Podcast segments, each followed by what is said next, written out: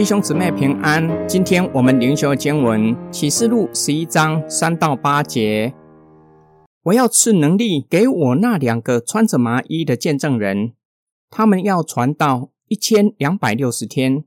他们就是站在全地之主面前的两棵橄榄树和两个灯台。如果有人想要杀害他们，就有火从他们口中出来，吞灭他们的仇敌。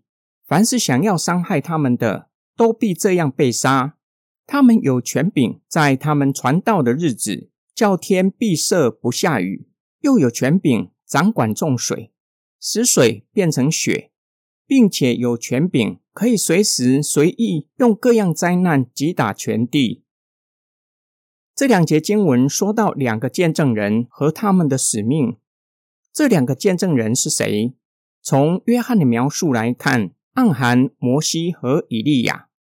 摩西行神迹，叫尼罗河的水变成血；以利亚传道期间，有三年天闭塞不下雨。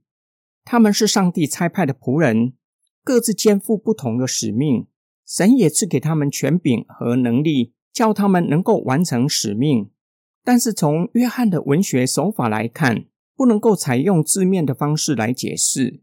要从象征的文学手法来理解，两棵橄榄树和两个灯台是解释的进路。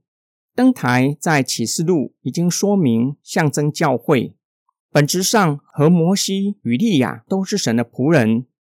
由于使命的缘故，神也赐给他们权柄和能力。约翰关切他们在世界中工作的使命，他们所处的和面对的。与埃及和耶路撒冷城没有太大的差别。若是从这样的进路来理解，他们传道一千两百六十天不是重要的重点。一千两百六十天，也就是四十二个月。第一节到第二节已经说了，圣殿外部要留给外族人践踏四十二个月，表达有限的年日。他们穿着细麻衣。很像施洗约翰在旷野传道刻苦的形象，传讲审判和悔改的信息。两棵橄榄树和两个灯台的意象，有可能以撒加利亚书第四章作为背景。两棵橄榄树提供灯台能够发光的能源，指向圣灵，说明教会能够在世界发光，必须依靠圣灵，是给他们权柄和能力的来源。教会在执行使命期间，上帝会保护他们。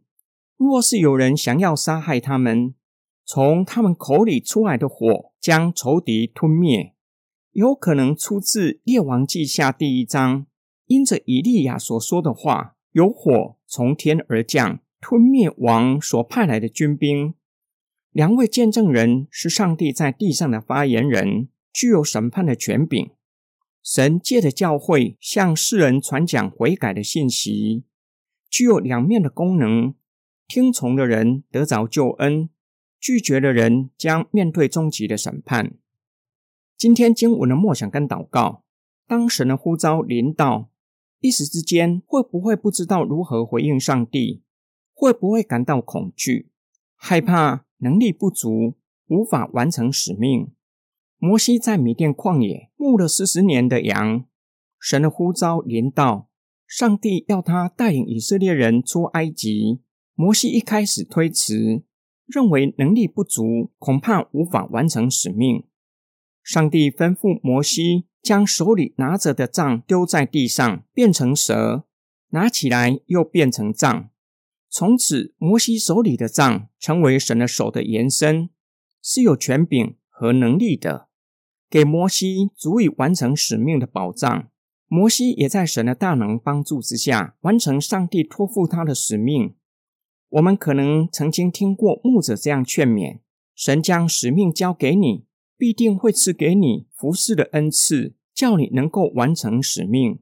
耶稣曾讲一个比喻：一个主人在出国前，将他的财产交给几位仆人，有人领五千两，有人领两千两。有人领一千两，主人回来的时候，将仆人叫来，要他们缴交工作的成果。耶稣的比喻教导我们，上帝不是苛刻的主人，他是慷慨的主人，给我们使命的同时，也给了够用的恩典，叫我们能够完成使命。神赐给我们的恩典，包括侍奉的恩赐和能力，也包括侍奉上的保护。借着圣灵在我们的生命中工作，并且依靠圣灵的大能，在世人中间见证基督救赎的作为。我们一起来祷告，爱我们的天父上帝。我们从约翰在异象中看见的，叫我们确信你呼召我们，将使命交托给我们，同时也将服侍所需要的恩典赐给我们，叫我们能够完成使命。我们也确信您会看顾保护我们，因为传悔改的信息并不是人人都会接受的，相反的是会面对反对、抵挡。求主帮助我们面对反对，不上胆、不害怕，依然刚强壮胆传讲福音，完成你所托付的使命。我们奉主耶稣基督的圣名祷告，阿门。